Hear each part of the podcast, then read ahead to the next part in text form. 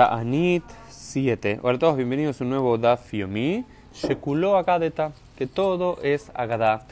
No hay material alágico casi en nuestra página 7, sino que sobre todo son Agadot. Son eh, relatos, interpretaciones eh, rabínicas sobre dos temas: sobre los Talmidei Jajamim y la Torah, sobre los sabios y su Torah, y también sobre la importancia de la lluvia. ¿sí? Eh, y hoy vamos a concentrarnos en nuestro Daf Yomi, específicamente en la relación eh, y en los Midrashim que, va, que tratan sobre los sabios y su Torah. Entonces, ¿cómo empieza esto? Y vamos a hacer una relación con la Torah. Se cita este famoso versículo de Parashat Sinu, Yarov kamatar likhi, tizal katalim brati. Dice, que caiga como lluvia mi enseñanza y que también se derrame como rocío mis palabras. Y dice, Im talmid hamagun u, si el sabio es realmente un sabio correcto y el sabio indicado, sus enseñanzas caerán suaves como el rocío. Sin embargo, si es un sabio que no es el sabio indicado, que no tiene las cualidades morales, éticas y de enseñanza correspondientes, Orfeu Kamatar va a terminar matando como eh, la lluvia. Es decir, hay sabios, si son el sabio correcto, el Talmid Hamagun, el indicado, sus enseñanzas van a ser suaves, lindas y van a mantener con vida a quien las escuche como el rocío. Pero si es un sabio que no es el indicado, sus palabras van a terminar matando como una lluvia y una tempestad. Y lo mismo nos dice la Torá, que la Torá ¿sí? también es comparada a un Sam Haim o un Sam Mavet. Que si uno estudia la Torá y enseña la Torá Lishma, por el propio nombre de la Torá y no por ninguna razón anterior, las palabras de la Torá van a ser Sam Haim, van a ser una píldora de, de, vida, que le van a dar vida a la persona, pero que si no lo es, ¿sí? Pueden terminar siendo una píldora mortal para las personas. ¿no? Eh, y al respecto, también eh, se nos eh, sigue diciendo la Gemara varias comparaciones a la Torá, ¿no? Se la compara a la Torá al Esh, al Etzi, al Maim, y Behalab. Se compara a la Torá con el fuego, se compara a la Torá con los árboles, con el madero, y también se compara la Torá, la con tres mashkim, con tres tipos de bebidas: agua, vino y leche. Vamos a ver qué dice la Torá. Dice. ¿Acaso las palabras de, Dios no son como el fuego? ¿Sí? Y esto nos enseña que Ma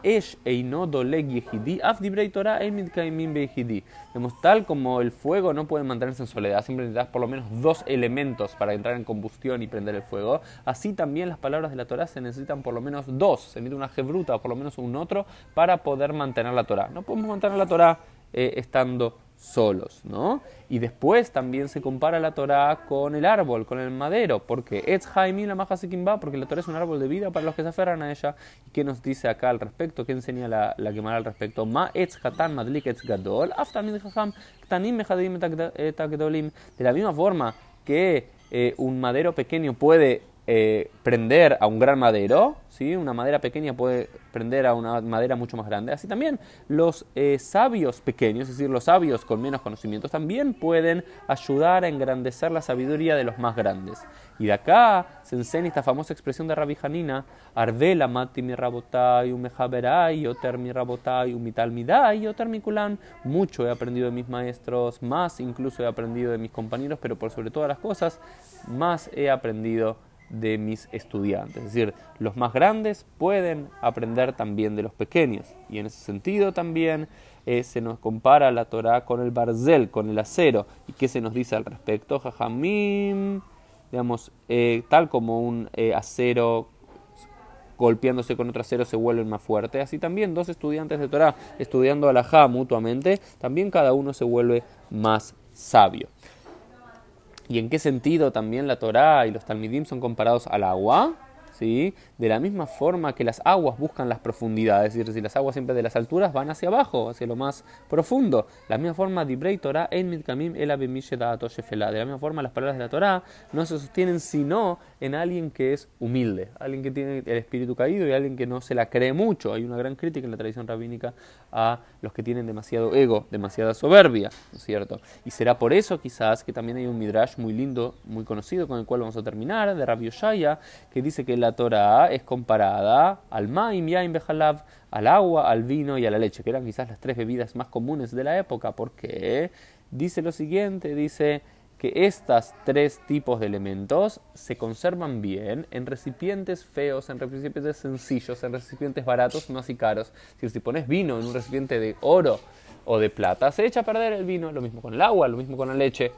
Pero en cambio, en una vasija de arcilla o, de madera, elementos mucho más simples, elementos mucho más feos, elementos mucho más rústicos, elementos mucho más baratos, se mantiene muy bien eso.